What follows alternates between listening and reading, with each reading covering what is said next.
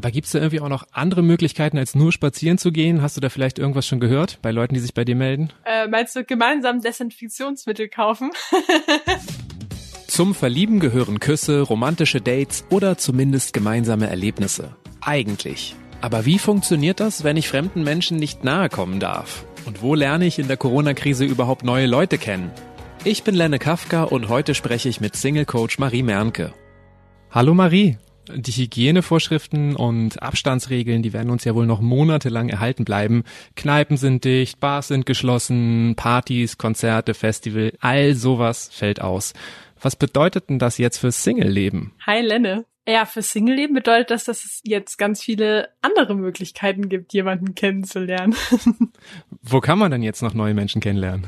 Also ich glaube, ähm, im Moment ist tatsächlich wirklich auch ein guter Zeitpunkt, sich im Netz kennenzulernen, weil natürlich viele Leute, die vorher gesagt haben, nee, das mache ich nicht, jetzt irgendwie quasi keine andere Chance haben.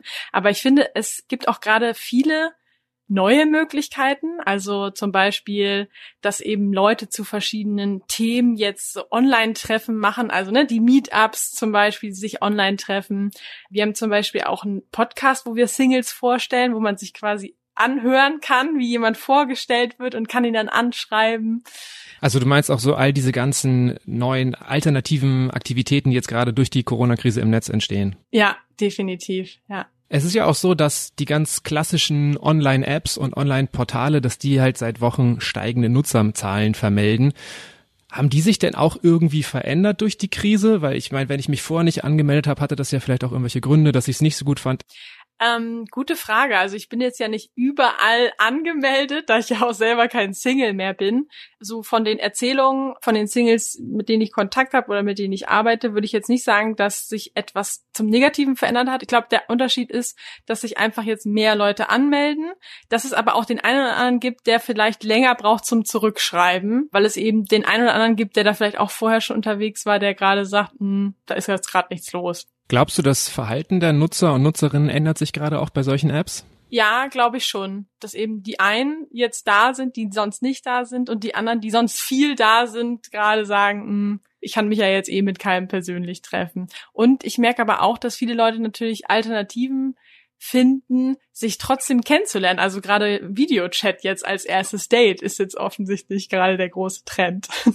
Singles aus meinem Umfeld, die haben das wirklich dann so zelebriert, haben dann so Fotos geschickt, wie sie mit Rotwein und Pizza am PC sitzen und sich dann einfach mit dem anderen quasi so ganz normal getroffen haben und haben auch gesagt, dass es ja auch mal total cool war, weil man spürt sich ja auch die Wegzeiten und wenn das Date ganz schlimm ist, dann kann man einfach unterm, unterm Tisch mit dem Fuß den Strom irgendwie vom Mehrfachstecker ausmachen und kann sagen, das Internet war irgendwie tot.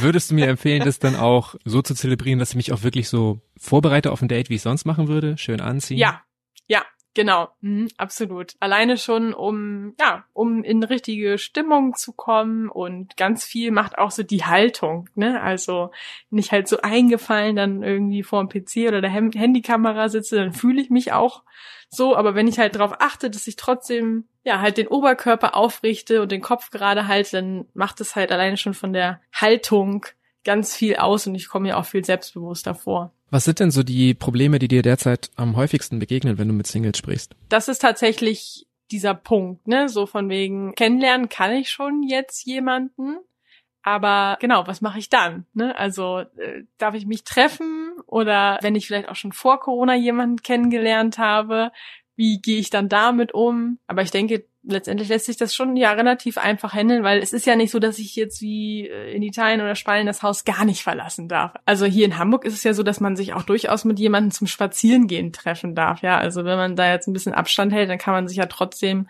zu zweit zum Spaziergang treffen. Aber gibt es da irgendwie auch noch andere Möglichkeiten, als nur spazieren zu gehen? Hast du da vielleicht irgendwas schon gehört bei Leuten, die sich bei dir melden? Äh, meinst du gemeinsam Desinfektionsmittel kaufen?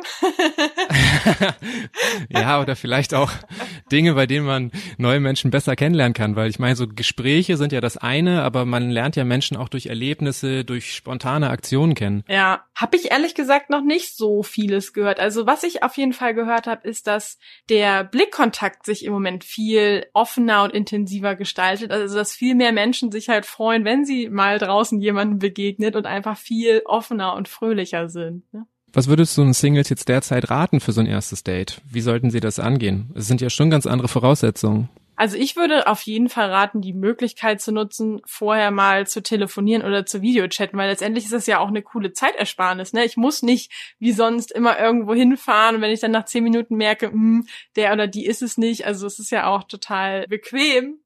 Wie schafft man es denn, dass irgendwie das zweite, dritte, vierte Date auch spannend ist? Jedes Mal immer nur per Video sehen, wird das nicht auch öde auf Dauer?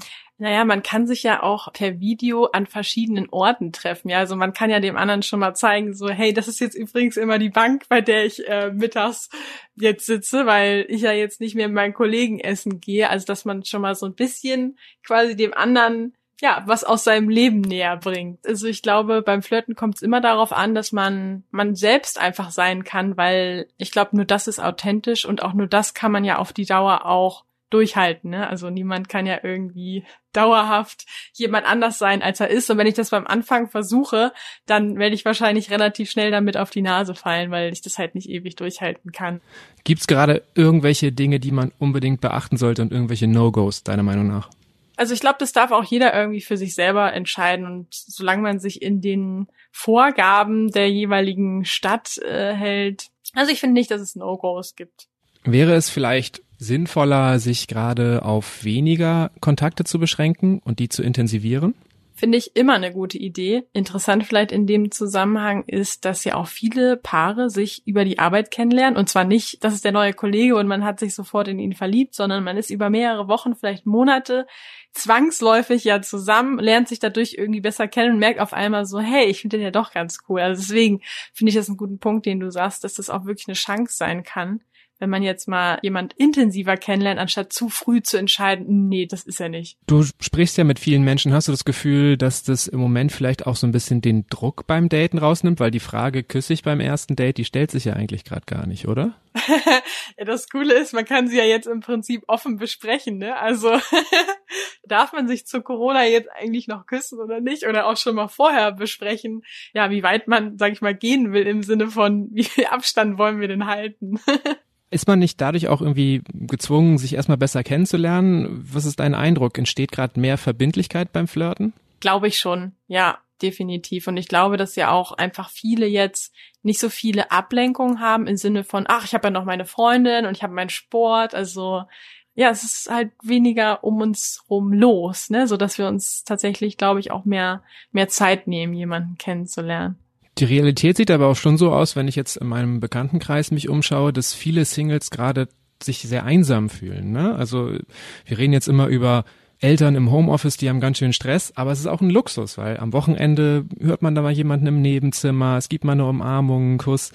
Was können Singles gerade tun, um sich nicht so einsam zu fühlen? Also das ist definitiv gerade ein richtig großes Thema, weil viele Singles wohnen alleine und da bleiben jetzt nicht mal mehr die Umarmungen mit den Freunden.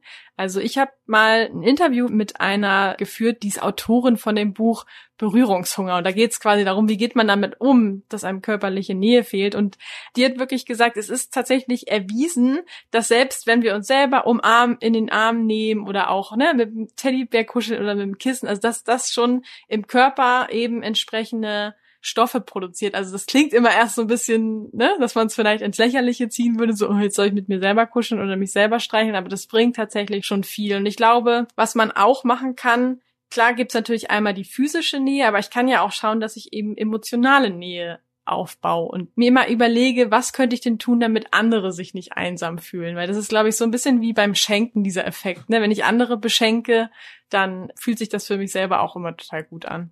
Gerade an Wochenenden, wenn man jetzt nicht arbeiten muss, viel Zeit hat, dann alleine ist, dann geht ja auch das Grübeln so richtig los. Ü30-Singles, die sind ja auch schon ohne Corona total oft unter Druck und denken ans Kinderkriegen, heiraten. Ist es zu spät? Werde ich es noch rechtzeitig schaffen? Wie lässt man sich jetzt vielleicht von solchen Gedanken nicht wahnsinnig machen? Was hilft da? Also ich finde, du sagst schon einen ganz wichtigen Punkt, nämlich es sind erstmal nur Gedanken, ja, und aus meinen Gedanken erzeuge ich halt Gefühle. Das heißt, ich kann ja selber lenken, möchte ich jetzt diese Gedanken weiterfüttern oder denke ich etwas, das mich besser fühlen lässt? Auf der anderen Seite finde ich, dass halt so eine, ja, vielleicht auch emotionale Krise oder generell eine Krise ja immer eine Chance sein kann und dass ich mir jetzt durchaus einfach mal die Zeit habe und zu sagen kann, hey, hm, wie doll möchte ich denn eigentlich eine Partnerschaft und habe ich eigentlich in der Zeit vor Corona genug dafür getan? Habe ich meine Prioritäten entsprechend gesetzt oder ja, ist das vielleicht eine Chance für mich jetzt auch dann was anders zu machen? Ne? Was ist denn dein Gefühl, was die Krise mit Singles machen wird? Glaubst du, es wird so schwierig für sie, in den nächsten Monaten klarzukommen? Also ich bin jemand, der grundsätzlich optimistisch denkt, deswegen, ich beobachte es jetzt ja auch schon, dass die Not erfinderisch macht, ne? Also deswegen, ich glaube, man sieht ja jetzt schon ganz viel Dinge, die Leute eben nutzen oder angehen. Deswegen, ich glaube, es wird auf jeden Fall immer Momente geben, die hart sind aber die gab es auch schon vor Corona. Ja, es gibt auch genug Singles, die haben genug Umarmung mit Freunden und trotzdem denkt man sich ab und zu auf dem Sonntagabend mal so, hm, Freunde sind halt nicht das gleiche wie ein Partner. Ne? Ich blicke da optimistisch in die Zukunft, weil Tiefpunkte, die gab es auch schon vor Corona. Und Marie Mernke bietet mit ihrem Podcast zum Verlieben ja auch eine von vielen Möglichkeiten an, bei denen Singles potenzielle Partner oder Partnerin kennenlernen können. Den Link finden Sie in den Shownotes zu dieser Episode. Das war's mit Smarter Leben für heute. Weitere Infos zu den aktuellen Entwicklungen der Corona-Pandemie hören Sie jeden Tag ab 18 Uhr im Spiegel Update. Auch dort beantworten wir immer eine Frage unserer Leserinnen und Leser. Und die nächste Folge von Smarter Leben gibt es morgen auf spiegel.de und überall, wo es Podcasts gibt. Bei dieser Folge wurde ich unterstützt von Sebastian Spalleck und Sandra Sperber. Mein Name ist Lenne Kafka. Unsere Musik kommt von Audioboutique. Tschüss, bis zum nächsten Mal.